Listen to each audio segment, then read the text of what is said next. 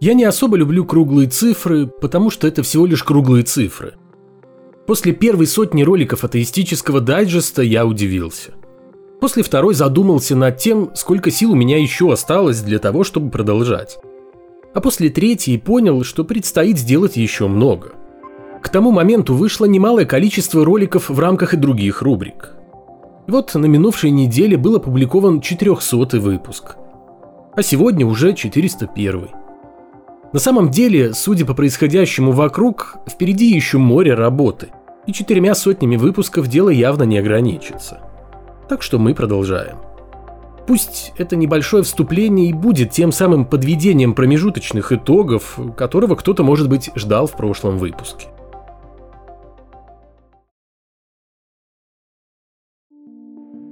В одном черном-черном городе, на одной черной-черной улице, в одной черной-черной квартире один черный-черный колдун создавал черные-черные доллары. Короче говоря, в Москве задержали гражданина Камеруна. Находчивый африканский гость зарабатывал не с помощью целительства. Это уже давно приелось и вообще банально.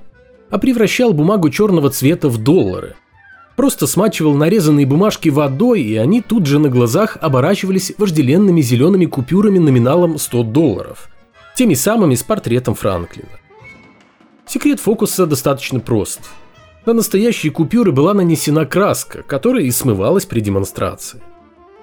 Магическими способностями камерунца проникся некий житель столицы и отдал колдуну 23 тысячи долларов за партию чудо-бумаги. Мужчина даже не подумал о том, зачем камерунцу настоящие доллары, если он способен наколдовать себе сколько угодно купюр.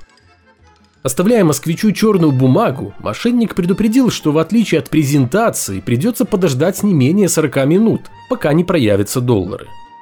Камерунец уехал, а мужчина, обильно смочив водой оставленную колдуном бумагу, ждал. Ждал 40 минут, ждал час, ждал два, ждал больше – а потом сообразил, что к чему, и побежал в полицию. Колдуна арестовали и завели на него уголовное дело. Ведь правду говорят, что пока есть на свете дураки, тем, кто умеет пользоваться их доверчивостью, безбедная жизнь обеспечена. Фокусы с черными долларами – это визитная карточка многих приезжающих в Россию камерунцев. Трюк с превращением бумаги в американские купюры с разной степенью успешности они демонстрируют по меньшей мере последние лет 10. В 2011 году СМИ сообщали о задержании африканских колдунов из того же Камеруна, которые точно так же, как и сегодня их соотечественник, дурили доверчивых граждан, показывая им трюки с черной бумагой, превращающиеся в заветные доллары. И это определенно хорошая новость для всех служителей культа. Ведь получается, что когда речь заходит о всяких сверхъестественных штучках, то людей все еще легко обмануть. А это значит, что такие же легковерные граждане охотно пойдут не только к колдунам из Камеруна или к целителю из Тибета, но и в храм, где им также предлагают относительно быстрое решение почти любых проблем, но уже при непосредственном участии Бога и активном посредничестве священников, которым вполне приветствуется выделить определенную сумму пожертвований за их праведные труды. Такая ли уж большая разница между африканскими колдунами и отечественными игроками на рынке оказания магических услуг? Она, разумеется, есть и заключается в том, что на одних заводят уголовные дела, а другие считаются уважаемыми пастырями, чью деятельность, ко всему прочему, охотно спонсирует государство.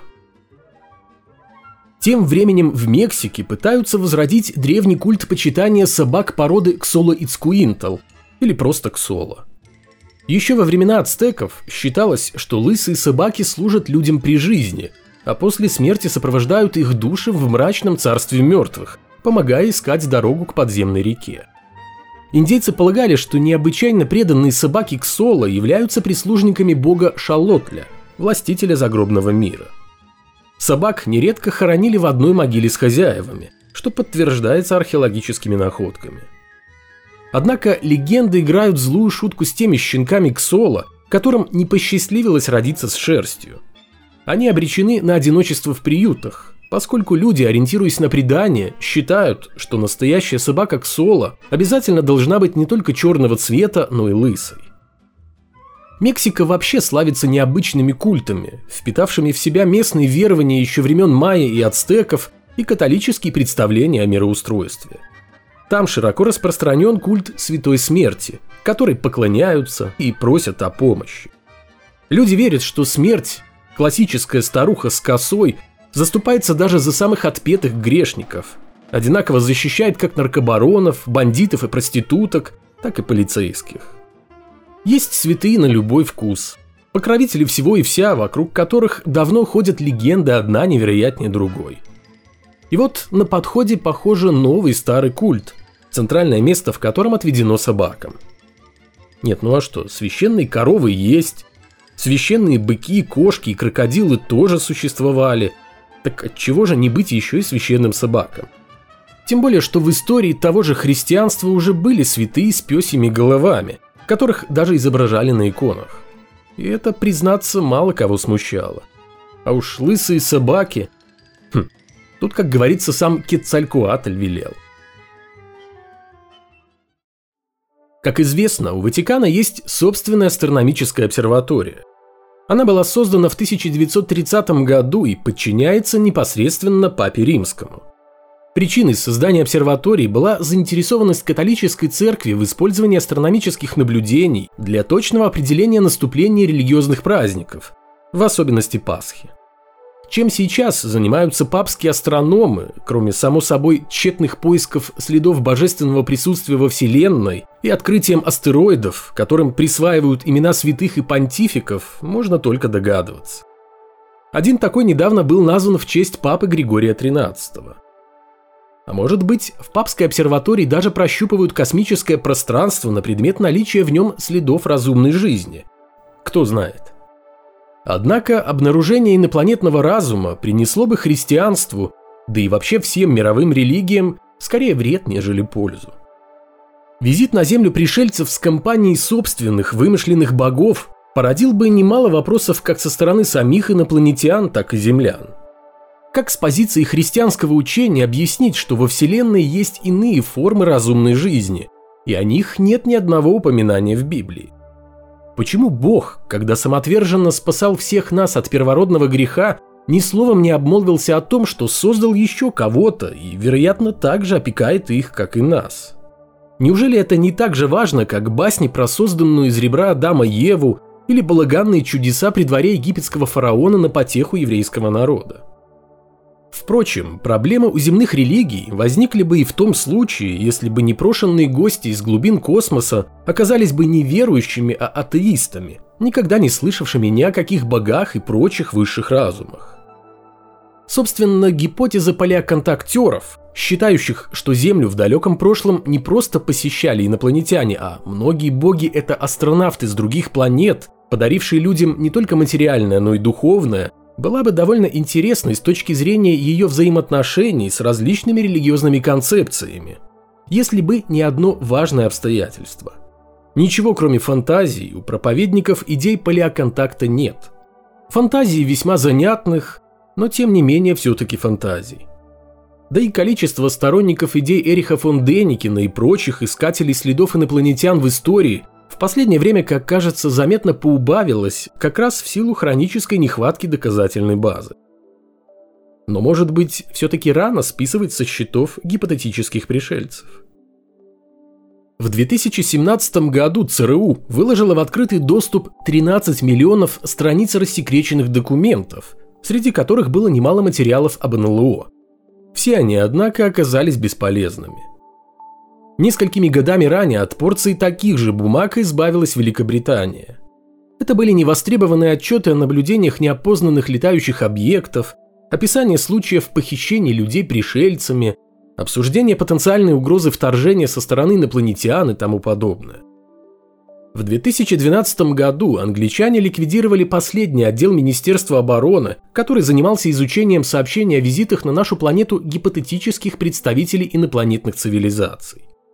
Военные пришли к выводу, что летающие тарелки, чем бы они ни были, не угрожают безопасности страны. А в 2010-м доступ к своим НЛО-архивам предоставила Новая Зеландия. Как выяснилось, скрупулезно собиравшая сведения о загадочных летающих объектах примерно с середины 50-х годов. В 2021 году достоянием американской общественности стал рассекреченный доклад разведки США, представленный Конгрессу и посвященный проблеме НЛО. В нем шла речь о случаях наблюдения неопознанных объектов в небе в период с 2004 по 2021 годы. Разумеется, не все случаи удалось объяснить.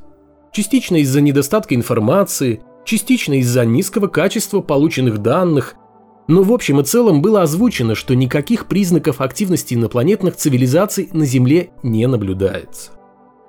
Позволю себе продолжить тему наблюдений за летающими тарелками и прочими неопознанными объектами.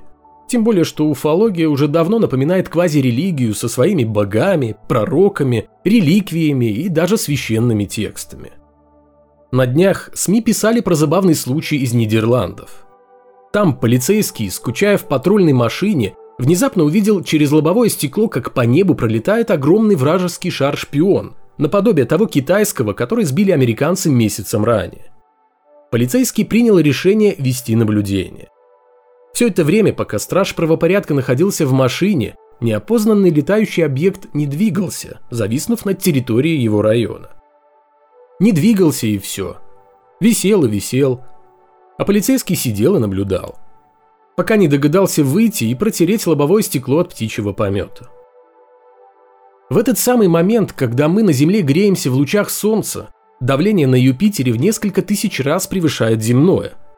На Европе спутники Юпитера, поверхность которой сковывает ледяной панцирь толщиной в 100 километров, температура может опускаться до минус 190 градусов по Цельсию.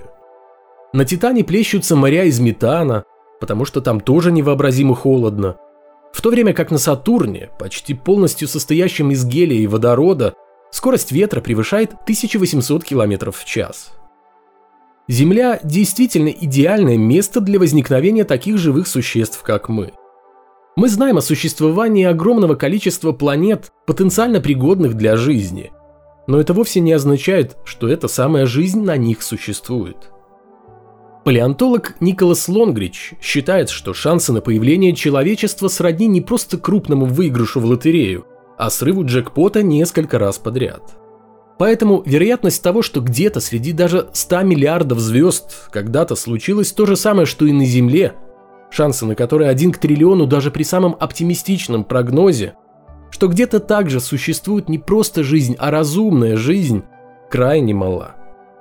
Так что если мы сами по себе уникальны, если только на Земле при условном наличии аналогичных возможностей для появления жизни на других планетах эта самая жизнь сумела не просто возникнуть, а стать разумной, то наши шансы на встречу с представителями инопланетных цивилизаций неуклонно стремятся к нулю. Ни о каких близких контактах третьей степени на данный момент речь не идет, а сами инопланетяне... Что ж, если о них столько говорят, то где они? Кто-то считает маловероятной или вовсе невозможной существование на других планетах разумной жизни. Те, кто впечатлен колоссальными размерами Вселенной, определенно думают иначе. И пока не будет доказано одно и не опровергнуто другое, вопрос об инопланетной жизни именно в такой формулировке должен считаться в большей степени вопросом веры. Хотя наука с каждым годом все больше вторгается в эту сферу. И если когда-то инопланетяне будут найдены, то сделают это именно ученые, а не доморощенные охотники за летающими тарелками – чьи фантазии базируются исключительно на мистификациях, выдумках или в лучшем случае на ошибках наблюдения. Впрочем, пока ученые тщетно пытаются отыскать хоть какую-то жизнь во Вселенной, даже не обязательно разумную, а богословы, готовясь к возможной встрече с пришельцами, точно так же безрезультатно ищут в Библии упоминания о братьях по разуму, основатель и директор некоммерческой организации «Причины верить», канадский астрофизик Хью Росс Уверен, что доказательства того, что инопланетяне посещали Землю, есть. И присутствуют они на страницах священного писания. А инопланетянами были ангелы, выполнявшие поручения Бога. Вот какие доводы приводит Росс. Согласно Библии, ангелы отличаются от людей тем, что они не ограничены неизвестными законами физики, неизвестными пространственно-временными измерениями. Скорее всего, они существуют в царстве, отличном от Вселенной. Однако им была дарована способность входить в человеческое царство на короткие эпизоды. либо в физической, либо в нефизической форме. Рассказывая о людях, которые утверждают, что видели ангелов, Росс и сам говорит, что однажды повстречал одного из божьих посланников. Последний, однако, почему-то принял облик немецкой овчарки, которая не только не напала на него, но и привела к дому мужчины, который молился Господу о помощи и защите. Помимо этого, страдающий одной из форм аутизма Росс отвергает теорию эволюции, придерживается теории разумного замысла, при этом критикуя позицию креационистов-младоземельцев, и вместе с тем считает, что создателем Вселенной был не какой-то там абстрактный творец, а тот самый Иисус из Нового Завета. Астроном много рассуждает о природе ангелов и способностях, какими их будто бы наделил Бог. Но все это не более чем попытка притянуть за уши древние мифы без оглядки на реальность, в которой мы существуем. Это похоже на популярную несколько лет назад в интернете статью про анатомию колобка. На основе сказки о живом шарообразном куске хлеба, который испекли бабушка с дедушкой, была предпринята попытка смоделировать настоящего колобка. Как бы он передвигался, чем питался, как разговаривал и так далее. То есть, как бы существовал и функционировал в условиях реального, а не сказочного мира. С ангелами выходит та же история. Только если с колобком это была шутка, то с библейскими инопланетянами с крыльями все предельно серьезно. Полагаю, Хью Росс, будучи верующим человеком, обиделся бы, предложи ему по аналогии с глубокомысленными рассуждениями об ангелах попытаться разобраться в природе персонажей из других мифологий. Греческих, египетских или шумерских богов, не говоря уже о божествах из индуистского пантеона или пантеона майя. Будучи ученым, Хью Росс должен и даже обязан понимать всю странность того, что христиане воспринимают всерьез ангелов и в то же время отмахиваются от героев других, не менее священных книжек. И если понимая это, он продолжает выступать в СМИ с громкими заявлениями о библейских ангелах как об инопланетянах, то делает это он явно не как ученый, а как верующий. Что в принципе освобождает его от многих вопросов, порожденных критическим мышлением и здравым смыслом – но, увы, не от самого главного. Почему для того, чтобы придать своим словам больше вес и больше убедительность, он использует свой авторитет ученого? То есть попросту прикрывается наукой, которая об этих самых ангелах не знает ровным счетом ничего.